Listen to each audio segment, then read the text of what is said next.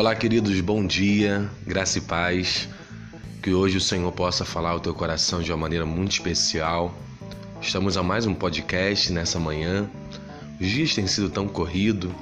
Estamos prestes aí a estarmos diante da eleição municipal, vereadores, prefeitos. E nesse momento a gente tem que seguir a orientação da palavra que fala que a gente deve orar pelos nossos governantes e pelas pessoas que estão em autoridade, sempre usando um senso crítico para julgar muito bem em quem vai votar e não vender seu voto. Mas, deixando essa parte, eu gostaria de estar lendo com você hoje um texto que vai falar sobre é, esperança. Mesmo quando tudo parece perdido, o Senhor Jesus ele nos mostra que é possível nós sermos abençoados, a esperança ser renovada para dias melhores. Eu gostaria que você me acompanhasse em Lucas capítulo 5, o verso 1 diz assim: E aconteceu que, apertando-o a multidão, para ouvir a palavra de Deus, estava ele junto ao lago de Genezaré e viu estar dois barcos junto à praia do lago. E os pescadores haviam descido deles, estavam lavando as redes. E entrando num dos barcos, que era o de Simão, pediu-lhe que o afastasse um pouco da terra, e assentando-se, ensinava do barco a multidão. E quando acabou de falar, disse a Simão: Faze-te ao mar alto e lançai as vossas redes para pescar. E respondendo Simão, disse-lhe: Mestre, havendo trabalhado toda a noite, nada apanhamos, mas sobre a tua palavra lançarei a rede. E fazendo assim, colheram uma grande quantidade de peixes, e rompia-se-lhes a rede e fizeram sinal aos companheiros que estavam no outro barco, para que os fossem ajudar. E foram, e encheram ambos os barcos, de maneira tal que quase iam a pique.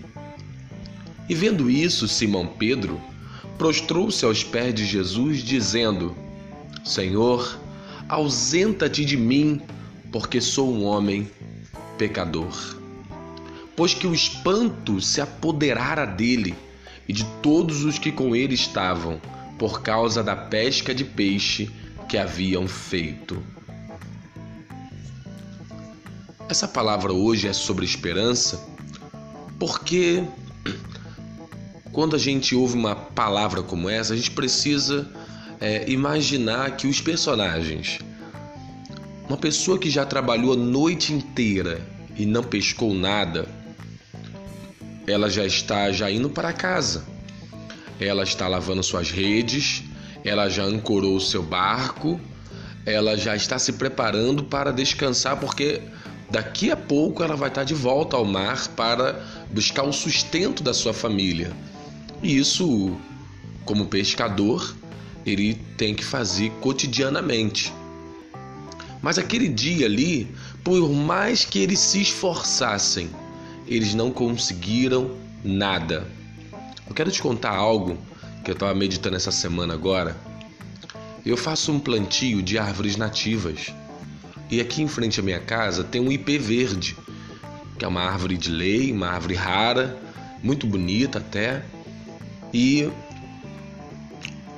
é, na estação passada, a, a, o começo do ano, ele, é, essa árvore ela, ela deu as suas sementes, eu colhi bastante semente, eu e meu filho. Eu peguei uma sementeira, eu preparei a terra, eu plantei uma por uma junto com meu filho, nós regamos.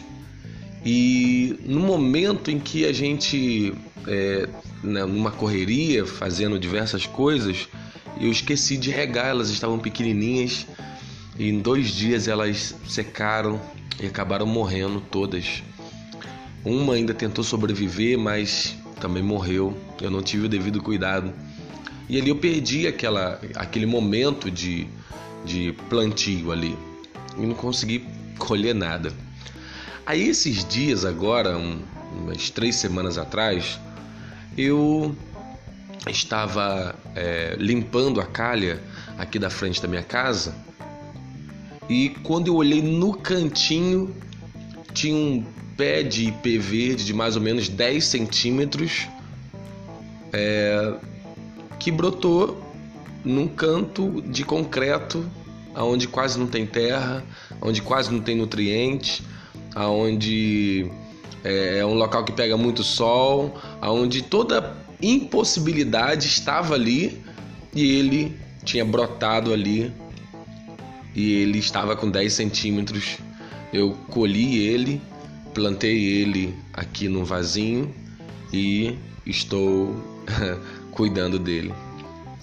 E eu fiquei pensando, falei, meu Deus, as coisas do meu controle, as coisas que eu planejei, que eu que acabei não sendo perfeito naquilo e eu eu não colhi nada.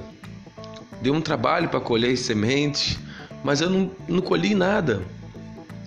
E aquilo que eu não plantei, aquilo que eu não colhi, aquilo que eu não trabalhei, foi o que frutificou. Isso me leva a uma reflexão sobre isso. Pedro ali, Tiago e João trabalharam a noite toda, se esforçaram e não conseguiram o resultado que almejavam. E vem Jesus e fala assim: agora pela minha palavra, agora é pela por aquilo que eu vou ensinar vocês. Lança a rede à direita. E veio muito peixe. Então, eu preciso entender a ter uma dependência de Deus, porque Ele sim pode fazer com que nós venhamos ter uma colheita muito abençoada. E às vezes de coisas que a gente não plantou. Você pode ter certeza. Se o Senhor nos julgasse pelo nosso passado, nenhum de nós, nenhum de nós teríamos acesso à sua misericórdia. Mas ele olha para nós no momento exato em que nós estamos agora e com o coração arrependido nos lançamos diante dele e lhe pedimos perdão pelo nosso passado. E a Bíblia fala que ele apaga o nosso passado. É como se ele não existisse mais. E ali Deus começa a semear em nós a sua palavra e você vai começar a colher aquilo que você não plantou. Ainda que a Bíblia fala que o homem ceifará aquilo que ele semeou, mas quando você está em Cristo, é perdoado os seus pecados, você começa a, a ver a sua família sendo transformada, ainda que o seu caminho familiar passado tenha sido horrível. Você começa a ver o seu casamento sendo restaurado, ainda que você tenha to tomado atitudes erradas no passado. É um momento de restauração, porque há uma chance sim para recomeço, para restaurar, há uma esperança para reconstruir.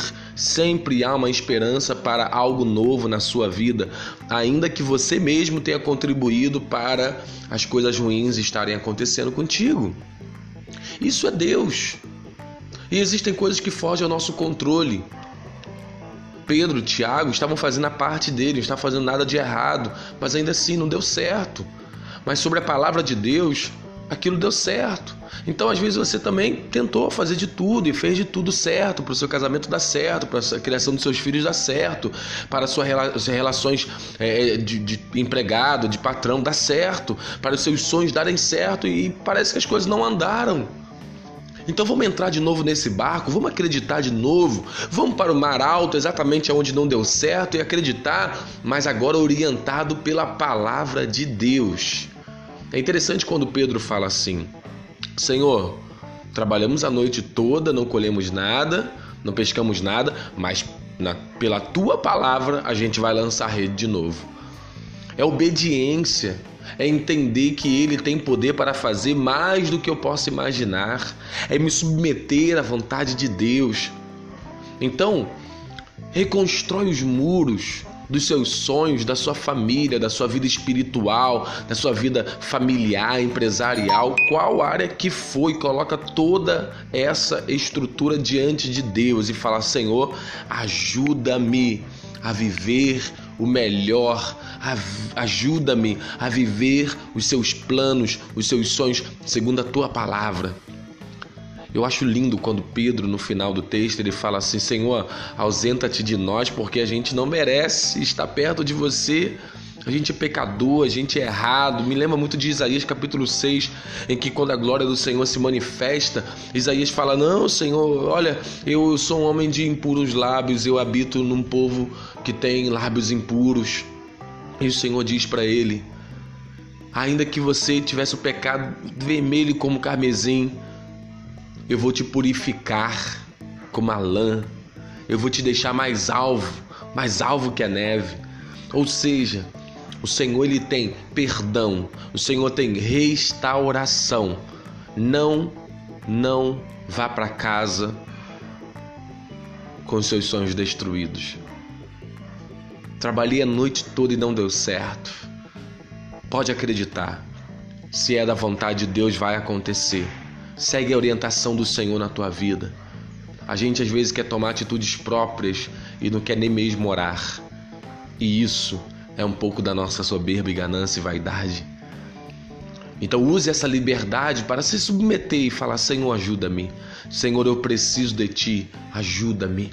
E você vai ver que não é segundo a minha palavra, nem a palavra de pessoa alguma, mas a palavra do próprio Deus vai te orientar e você vai se levantar, restaurar e ser uma nova criatura para a glória de Deus. E que o Senhor te abençoe. Tenha um bom dia. Vamos junto já deu certo. Deus te abençoe.